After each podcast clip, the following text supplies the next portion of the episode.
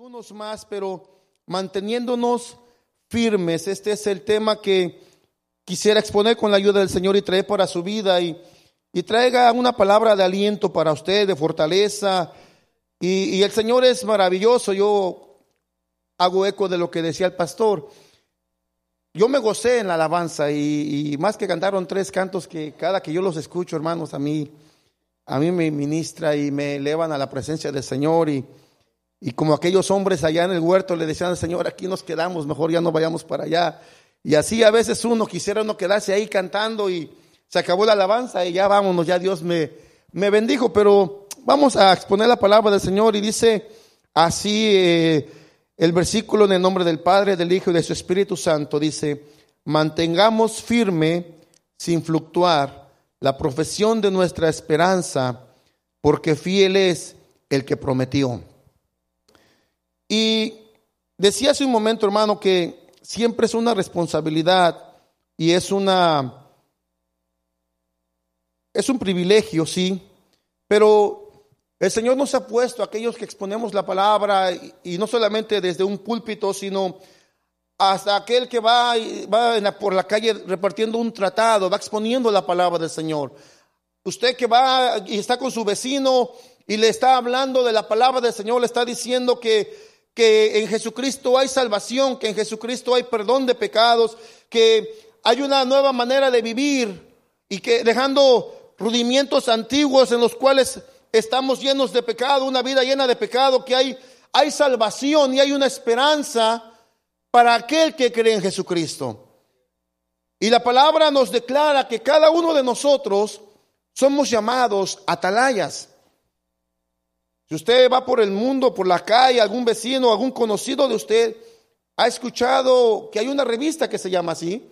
Hay un pueblo que así se les llama, y vienen los atalayas, cuando en realidad nosotros deberíamos de ser los reales atalayas.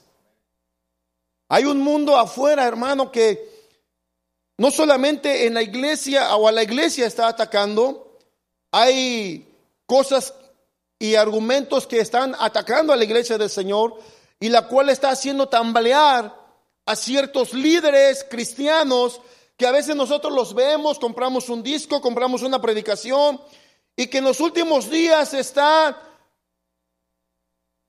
como que si torciendo el camino o como que sus ojos están desviando, están atacando, decía la, la vez pasada que predicaba, que Dios nos permitía predicar, que el diablo ataca las cabezas.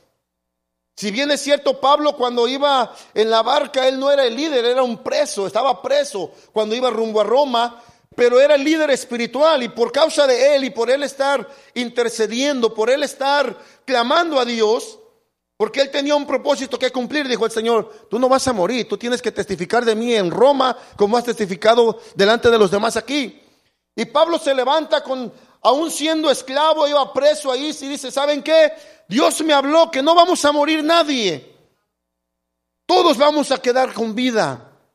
Y ya predicamos y ya hablamos de eso, pero, pero era líder y estaban atacándole y estaban 275 personas en contra de él. Pero como alguien dijo, Dios y yo somos mayoría.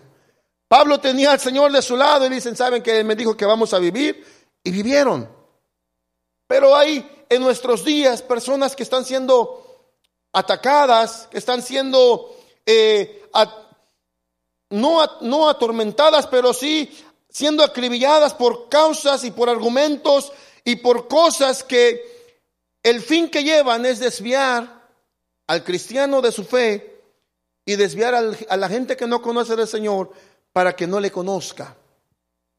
Y yo buscaba que era una atalaya, una atalaya en el, en el diccionario dice que atalaya es una torre, una torrecilla, un mirador, una garita, un balcón, una elevación, un altozano, una, un vigía, un centinela o un vigilante. Todo ello es una atalaya. A veces ponían en una montaña y decían allá está la atalaya, decían un lugar alto, y ponían a una persona ahí en un lugar estratégico para poder observar de lejos si venía el enemigo o quién venía. En el mes de noviembre fuimos con mi familia a, Nuevo México y estando allá acudimos a un lugar donde se me fue el nombre, pero es un lugar donde están los, donde antes vivían los, los indios, los nativos de allí. Y, es algo tremendo. Yo, a mí me gustó ir ahí y, conocer cómo, cómo era su tipo de vida, pero empecé a, yo me les despegué un poquito del, del grupo, yo estaba viendo, leyendo sus, sus costumbres, qué es lo que ellos hacían, y empecé a ver que estaban sus casas al pie del, del, del, cerro, pero era una, como si lo hubiesen cortado con, con mano, con piedra o con, o con cuchillo, machete o algo, pero era algo muy exacto la, la, pared que, que, está ahí en el monte, y entre las paredes, o casi al pie, había cuevas. Y ya que estábamos ahí, estábamos abajo, yo veía cuevas para allá, cuevas por acá, y veía un pedacito de como un mini pueblo adentro, como que en tiempo de calor se, se bajaban al, al, al, llanito, pero en tiempo de frío se subían o en la noche. Y estando ahí pensando y empecé a ver, y luego leyendo con todos los anuncios que están allí, veíamos que en las, en las partes más altas había lugares estratégicos en los cuales se ponía alguien para vigilar si venía el enemigo. Y cuando él veía de lejos, ellos tenían tiempo suficiente, porque la persona no podía bajar derecho porque si iban a caballo, si iban a pie menos, tenían que dar una vuelta grande. Si en carro nos llevamos como 10 minutos o 15 manejando para llegar hasta abajo, ahora imagínense a caballo. O sea, les daba tiempo suficiente para que ellos se prepararan para recibir al enemigo y esconder y proteger a los niños y a las mujeres. Pero ponían a la atalaya en un lugar alto. Y eso es lo que el Señor nos llama. A ponernos en un lugar para avisar del peligro, sea, decíamos, sea en el mar o sea en la tierra, en las, en las costas usted a veces ve una torre con una luz para guiar a los barcos, pero ahí también se ponía alguien a vigilar cuando en aquellos tiempos de las conquistas, un centinela, un vigía, decíamos un balcón, una torre, o torrecilla, es una atalaya para vigilar, para cuidar, para avisar si venía el mal. ¿Y qué similitud tiene con el que trae la palabra del Señor? ¿Qué similitud tiene con el que es cristiano y sigue al Señor Jesucristo? Somos atalayas para anunciar el peligro que viene. Somos atalayas para anunciar las buenas nuevas de salvación. Somos atalayas para nuestro vecino que tiene problemas, que tiene dificultades y le decimos, mira, no estás solo, hay un Dios que te ama, hay un Dios que te quiere ayudar con tus problemas, hay un Dios que te quiere secar las lágrimas de tus ojos, hay un Dios que te quiere fortalecer en el tiempo de tu debilidad, pero sobre todo hay un Dios que quiere salvar tu alma para que no se pierda eternamente, bendito es su nombre. Vamos a ver unos versículos yo creo que, yo creo que usted ya tomó, dijera el pastor, tomó la onda de, la, de, lo que es una atalaya, pero vamos a ver unos versículos, segundo libro de Samuel, capítulo 18, el versículo número 26. Dice, y viendo, vio el atalaya a otro que corría, dio voces el atalaya al portero diciendo, he aquí viene otro hombre que corre solo. Y el rey dijo, este es mensajero Verso 27, y el atalaya volvió a decir, me parece el correr del primero como el correr de Aimás. Y los versículos anteriores, el 25 y el 24, está hablando de una atalaya, está hablando una persona en un lugar alto, avisándole, mandándole avisar al rey David que venía una persona corriendo y le decía, si viene solo es un mensajero, si vienen varios hay que cuidarse, pero preguntaba, ¿viene solo? Decía el rey. Y el atalaya volteaba y decía, si viene solo, este es mensajero. Y se vuelve a asomar el atalaya y dice, viene otro. Parece que trae buenas nuevas. Viene otro, dice, y, de lejos lo alcanzó a conocer. Así como usted a veces ve de lejos cuando está viendo tal vez algún partido en la televisión o, o va al campo de fútbol y está viendo a su hijo, a su sobrino Todavía no va llegando cuando ya lo ve corriendo, dice, aquel es fulano. Y este lo conoció de lejos. Tiene sus cualidades, tiene buena vista, tiene buena voz. El atalaya no se puede dormir. El atalaya se imagina a uno que esté vigilando y que se duerma. Pasa el enemigo a un lado, si no es que lo matan y pasan por y, siguen de, largo o derecho hacia, hacia el lugar donde está el demás grupo. Libro de Isaías capítulo 21, versículos 6 al 8. Isaías capítulo 21, versos 6 al 8 dice, porque el Señor me dijo así, ven, pon centinela, que haga saber lo que vea.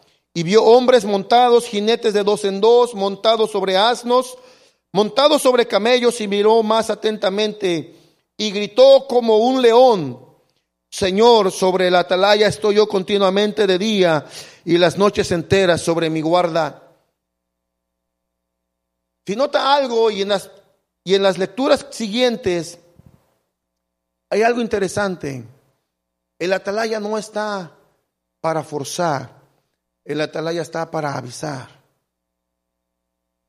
Y Dios ha puesto aquí atalayas en esta iglesia por años, trayendo palabra, avisando nuestras vidas, alimentando nuestras vidas. Y, y, yo escuchaba la vez pasada al pastor que decía, dice, bueno, yo yo no estoy, ¿cómo decía? Yo no, yo no, yo soy un pastor, ¿cómo decía? No sé si decía moderno, pero decía, yo no voy a su casa a estarle, él dijo otra palabra, pero yo digo, no está ahí en su casa constantemente. Y si usted se va por ahí, usted no va a ver al pastor detrás de usted todo el tiempo. ¿Sabe por qué? Porque la atalaya no está así todo el tiempo. El atalaya está en la, torre alta y está de lejos. Y en aquel tiempo no tenía micrófono y se asomaba y le decía, ahí viene el enemigo. ¿Y quién peleaba? El atalaya no se bajaba a pelear. El atalaya estaba tal vez para avisar, vienen unos por la izquierda, otros por la derecha, vienen otros por el centro, avisándoles por dónde venía el enemigo, por dónde podían atacar, por dónde no tenían que pasar. El atalaya estaba para eso, para avisar, para vigilar. Para eso es el atalaya. No está para salir a pelear, no es digamos que no pelee. Pero espiritualmente se, se libra una lucha cada día, sí. Pero el atalaya está para avisar. Y usted cuando viene, cuando viene a la iglesia, cuando viene y nos congregamos, ya sea un miércoles, un viernes, un domingo, o el día que nos reunamos, porque no solamente es cuando hay día de servicio, podemos ir Tal vez usted puede ir un día a visitar al pastor o él le puede visitar a usted o algún otro hermano y le puede visitar y están allí compartiendo la palabra y hay un problema y alguien sale con una solución porque Dios lo, lo usó, le dio la, la iluminación ese día o la utilizó para darle una palabra a usted de aliento. Lo que está haciendo la atalaya es estarle avisando por dónde está el peligro, por dónde no hay que ir, dónde no hay que pisar. Como cuando van a la guerra y va uno experto en sacar las minas y va por delante al otro y dice, no pises ahí porque hay una mina, no pises acá porque hay una trampa y te va a morder, te va a agarrar el pie, vete caminando por acá y usted va siguiendo las pisadas del que va por delante. Para eso sirve. Caso contrario, Isaías 56, versículo 10. Isaías 56, versículo 10. Una ocasión el Señor habla y dice, sus atalayas son ciegos, todos ellos ignorantes. Una ocasión en, un, en el trabajo, a mí se me dijera el chavo, se me chispoteó, pero vi a una persona que estaba entrenando a otra persona nueva, pero la persona que estaba entrenando no sabía hacer el trabajo. Y yo me quedo, yo estaba, estábamos del este lado de la cocina, yo volteo y les digo a los muchachos, oigan, ¿ustedes han visto a un ciego guiar a otro ciego? Y me dice, no, le digo, pues volteen para allá enfrente su primera vez, aquí está. Una persona que no sabe entrenando a otra persona nueva. Digo, el nuevo tiene excusa, pero el otro que tiene tiempo y no sabe, no tiene excusa. Era un ciego guiando a otro ciego cómo hacer las cosas. Y eso es lo que estaba aquí, dice, pues, hay de vuestros atalayas, dice sus atalayas, ciegos, guías ciegos, personas que, ¿a dónde lo va a llevar a un ciego? A otro ciego. O usted cierre los ojos y deje que un ciego lo guíe. Algunos sí tienen mucha experiencia y pueden caminar a lo mejor hasta mejor que, que otros que sí ven. Pero estamos puestos para, para avisar del peligro. Estamos puestos para, para anunciar. Ezequiel capítulo 33, versículo 6 dice, pero si el atalaya viere venir la espada y no tocare la trompeta, el pueblo no se apercibiere. Y viniendo la espada hiriere él alguno, este fue tomado por causa de su pecado, pero demandaré su sangre de mano del atalaya. ¿Qué responsabilidad tenemos cada uno de nosotros? Decía no solamente del que está detrás de un micrófono, pero cada uno de nosotros cuando hablamos la palabra. Y cuando vemos a una persona que necesita que le hablemos del Señor y no lo hacemos.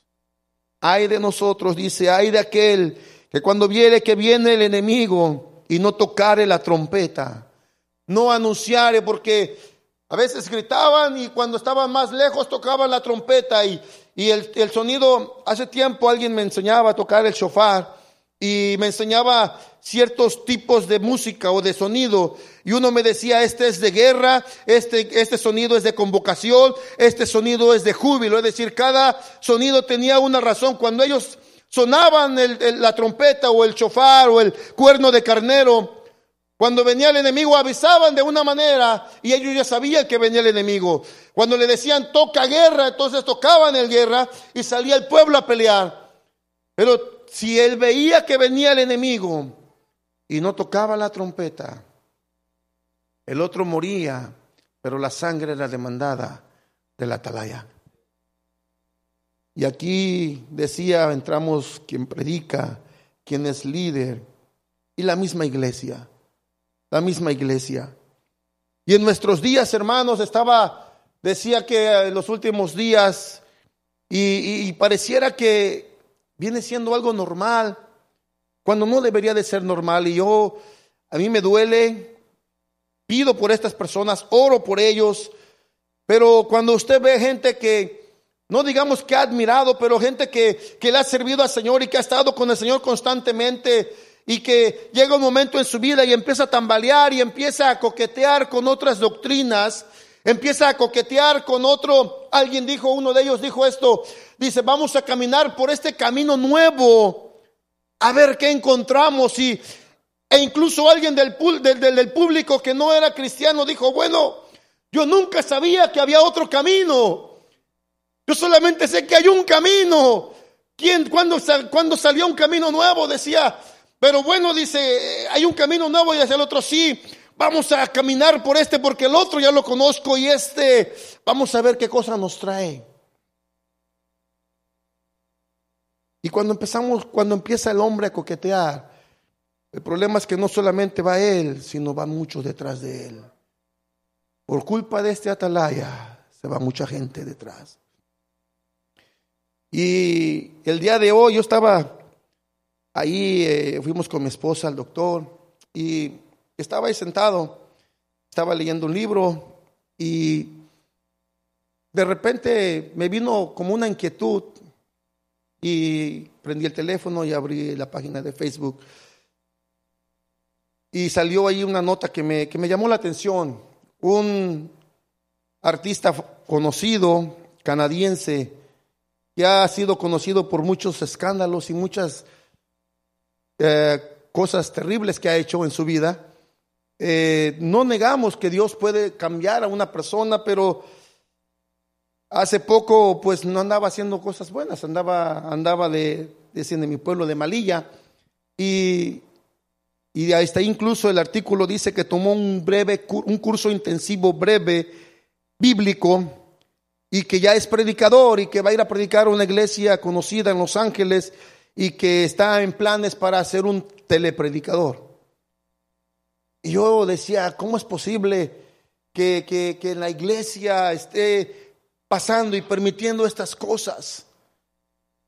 Decía el pastor hace unos días, si Dios le llama a alguien y, tiene que pasar por un proceso y estudiar y, y, tiene que pasar por un proceso y cuando hay frutos realmente de que Dios está en esta persona, Dios está en esto, entonces vamos para adelante. Si bien es cierto, no es por los años que usted está en la iglesia, no es por los méritos que, está, que usted haya hecho, que, que porque ya levanté 500 papeles más que el otro hermano, ya limpié 200 veces más el baño que el otro hermano, ahora sí ya puedo. No es por méritos, no es por, por tiempo que estemos, es cierto, es por la gracia de Dios, pero lo que Él pide son los frutos. Son los frutos, son nuestras acciones y cómo esta persona va a guiar a otros al Señor. Un atalaya ciego guiando a otro ciego.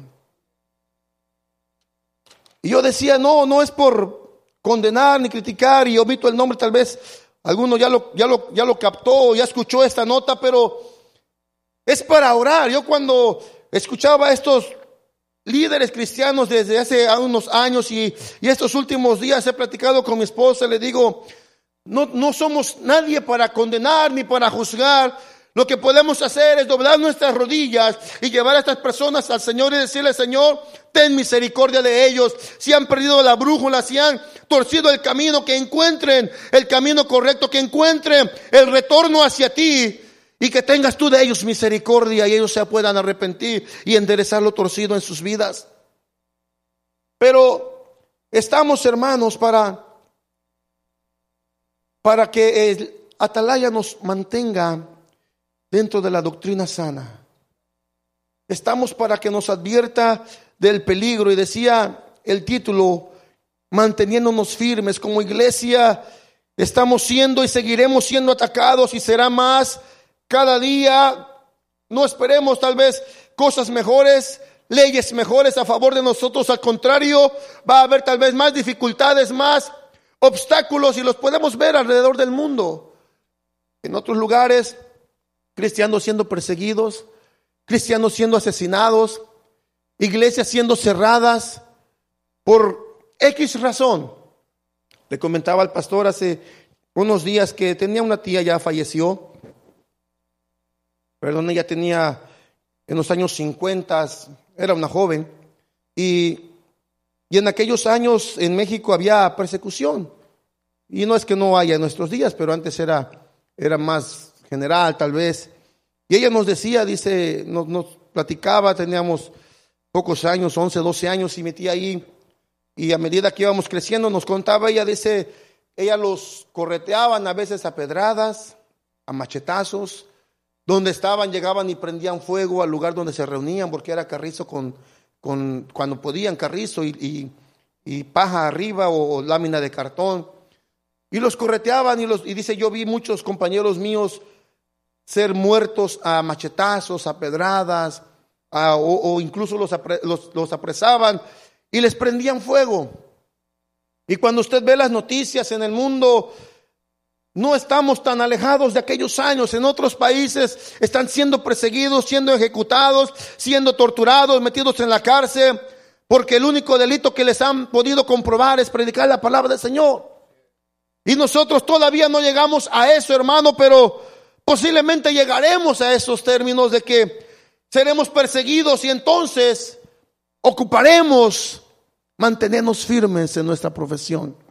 No que no lo ocupemos ahora, pero no podemos hacer algo en el futuro que no hemos empezado a hacer desde ahorita. Un corredor de maratón no puede presentarse el día de la maratón a correr 50 millas o 15 millas o 25 millas si antes no ha llevado un tiempo de preparación, un tiempo de entrenamiento, comida correcta, alimentación correcta, dormirse a ciertas horas y llevar, una disciplina para llegar a esa maratón. Aún los cantantes un músico no puede subirse y decir, bueno, vamos a tocar, porque no sabe leer las notas. Habrá algunos por ahí que saben, dicen, son líricos, son de oído y tocan, y son buenos también. Pero no se puede poner a armar un grupo y tocar una canción si no la han ensayado.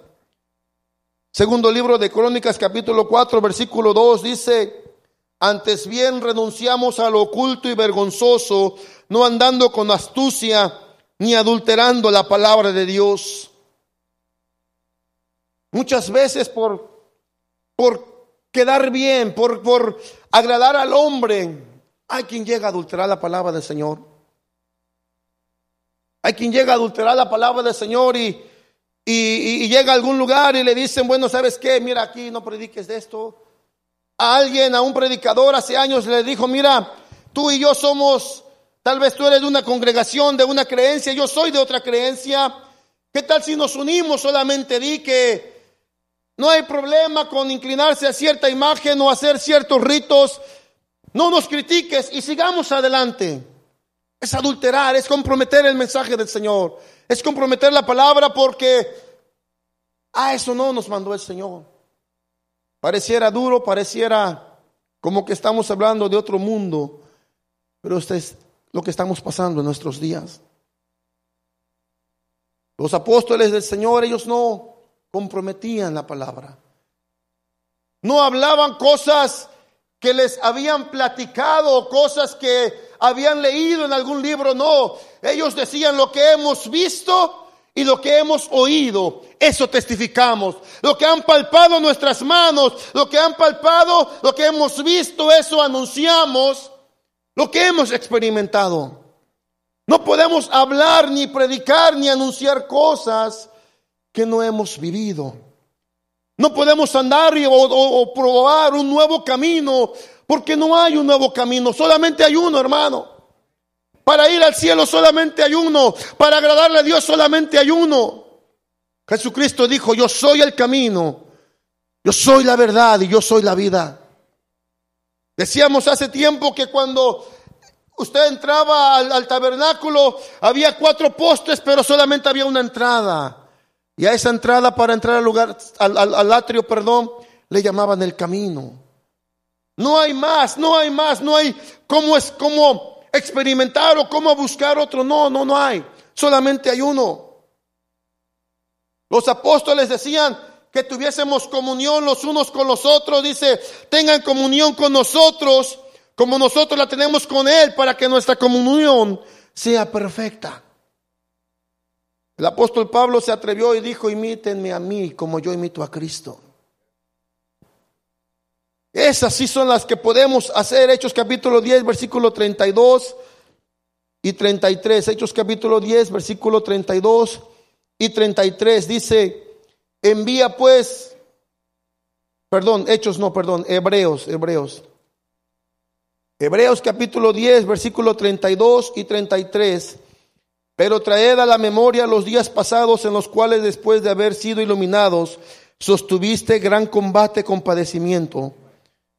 Por una parte, ciertamente con vituperios y tribulaciones fuiste hecho espectáculo, y por otra llegaste a ser compañeros de los que estaban en una situación semejante. Si bien es cierto en nuestro diario vivir, en nuestro diario andar, hermano, usted viene a la iglesia hoy, se duerme por la noche, mañana se levanta, va al trabajo o va al parque con el niño o va a la tienda o a donde quiera que usted vaya. En cuanto usted se levanta, sigue la guerra y continúan los ataques hacia su vida, su persona. Y somos atribulados cada día con dificultades, con pensamientos, con ataques de nuestros vecinos o familiares incluso, aquellos que no son cristianos o aún los que lo son. Porque si se medio molestó, se le o algo lo desesperó. Ah, y eso que es cristiano. Y luego le dicen, ¿y a eso fuiste a la noche a la iglesia? A que te enseñan a que, a que seas así. Es decir, a veces somos atacados o cuando usted pasa a veces por, un, por una situación difícil de enfermedad de tiempo.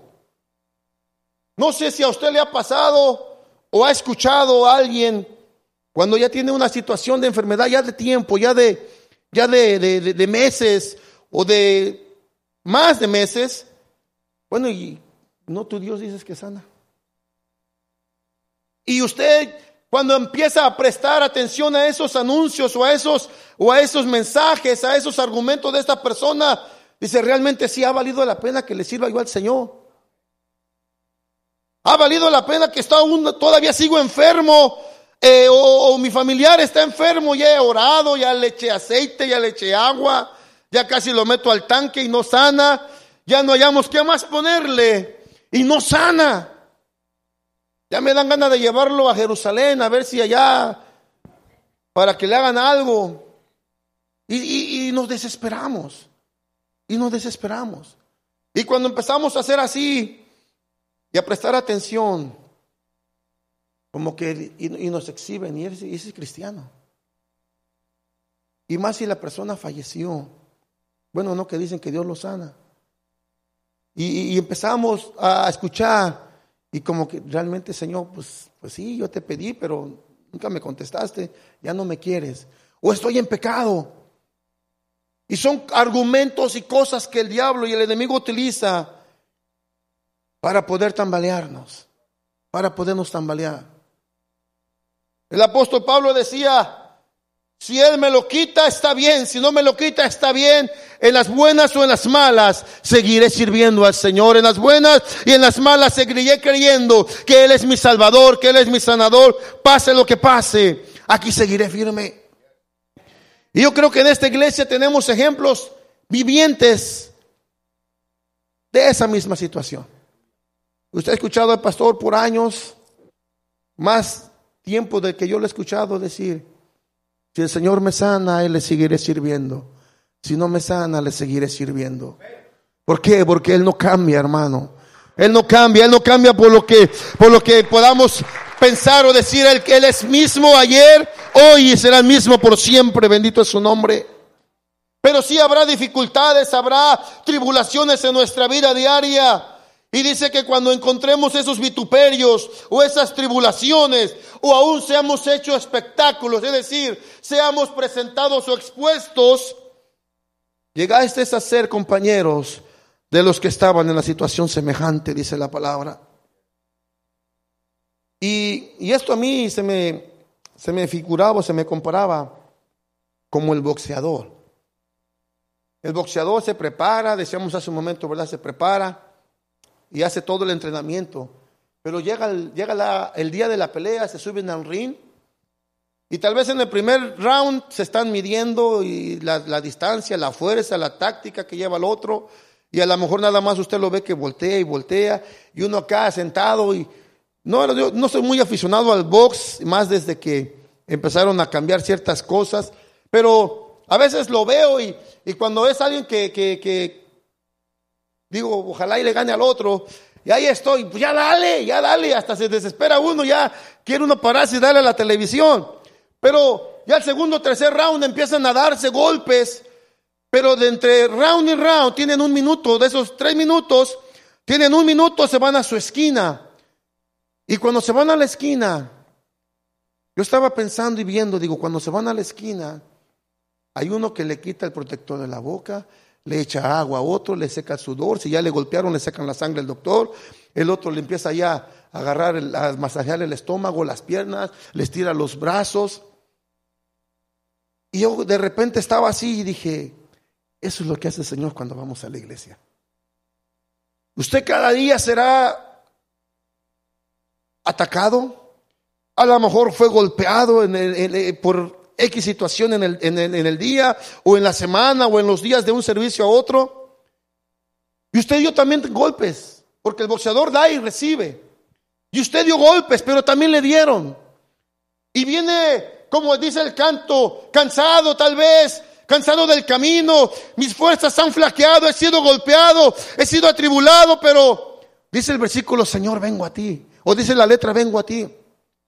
Así nosotros, hermano, venimos el día que usted venga al servicio, el miércoles, el viernes o el domingo viene tal vez con una carga que muchas veces se dice aquí, no sabemos cómo entró, pero sí saldrá diferente de cómo entró.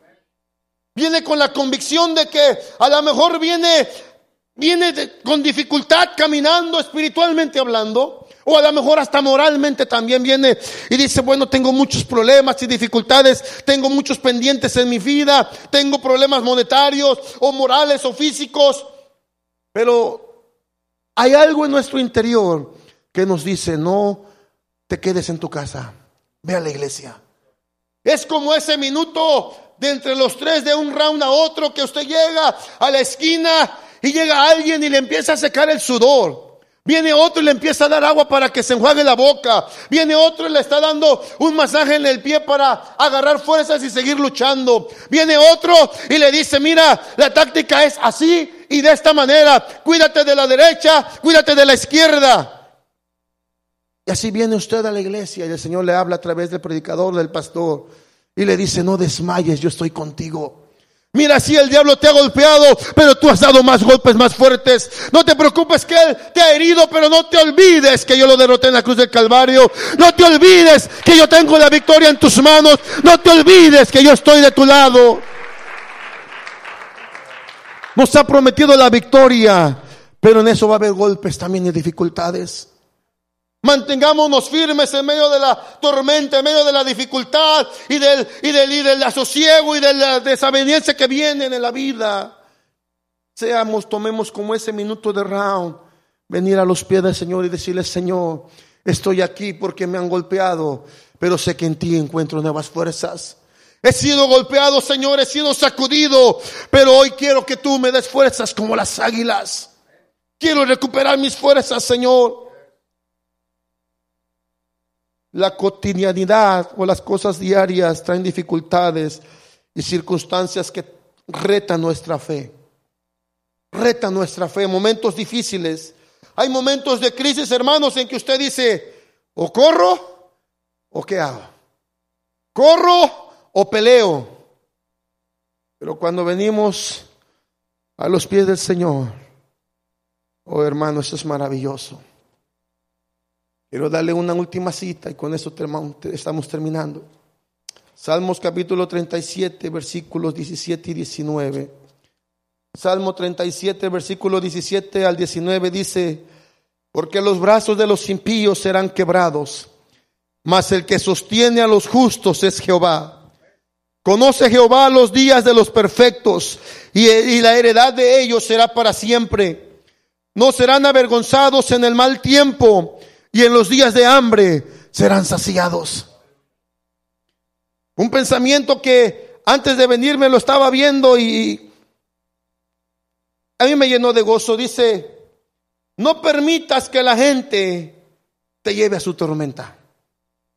Mejor atraerla hacia tu paz. ¿Quién es nuestra paz, hermanos? Jesús. Muchas veces hay dificultades en nuestras vidas ha habido gente que se me ha acercado y, y algunos llegan y dicen, ¿sabes qué? Pasó esto. Y traen una tormenta en su vida, hermano, tremenda. Cuando usted está en medio de la tormenta ya en el pueblo, porque aquí no llueve, eso que pasa en los días pasados, no, eso no, es lluvia, hermano. Los americanos se espantan, vayan para allá, para el pueblo, van a ver que allá, allá sí llueve y sí truena y sí relampaguea.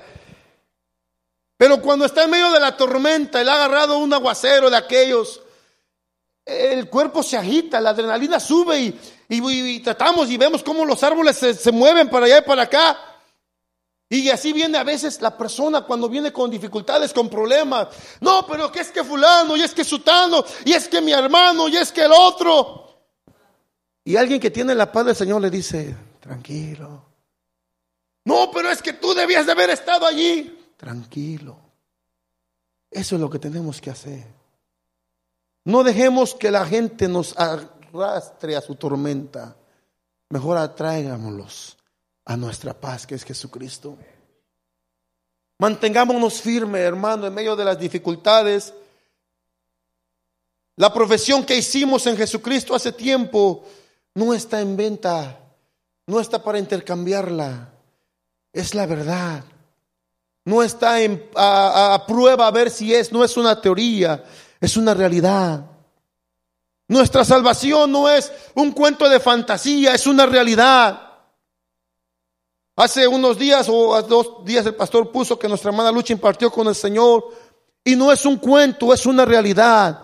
Se graduó, pasó, pasó el, el examen y está siendo recibida en el cielo. Para allá tenemos que ir nosotros, pero no es un cuento, no es una fantasía, no es algo de Hollywood, es una realidad. Nuestro Salvador es real. Habrá problemas, sí. Habrá dificultades, sí. Pero fiel es el que nos llamó. Su fidelidad es grande. Y sus promesas son fieles. Mantengámonos fieles, hermanos. Que está cerca el día en que Dios nos llame a su presencia o Él venga por su iglesia y entonces seremos recompensados por nuestra fidelidad y por mantenernos firmes. Que el Señor les bendiga, el Señor les guarde. Aleluya.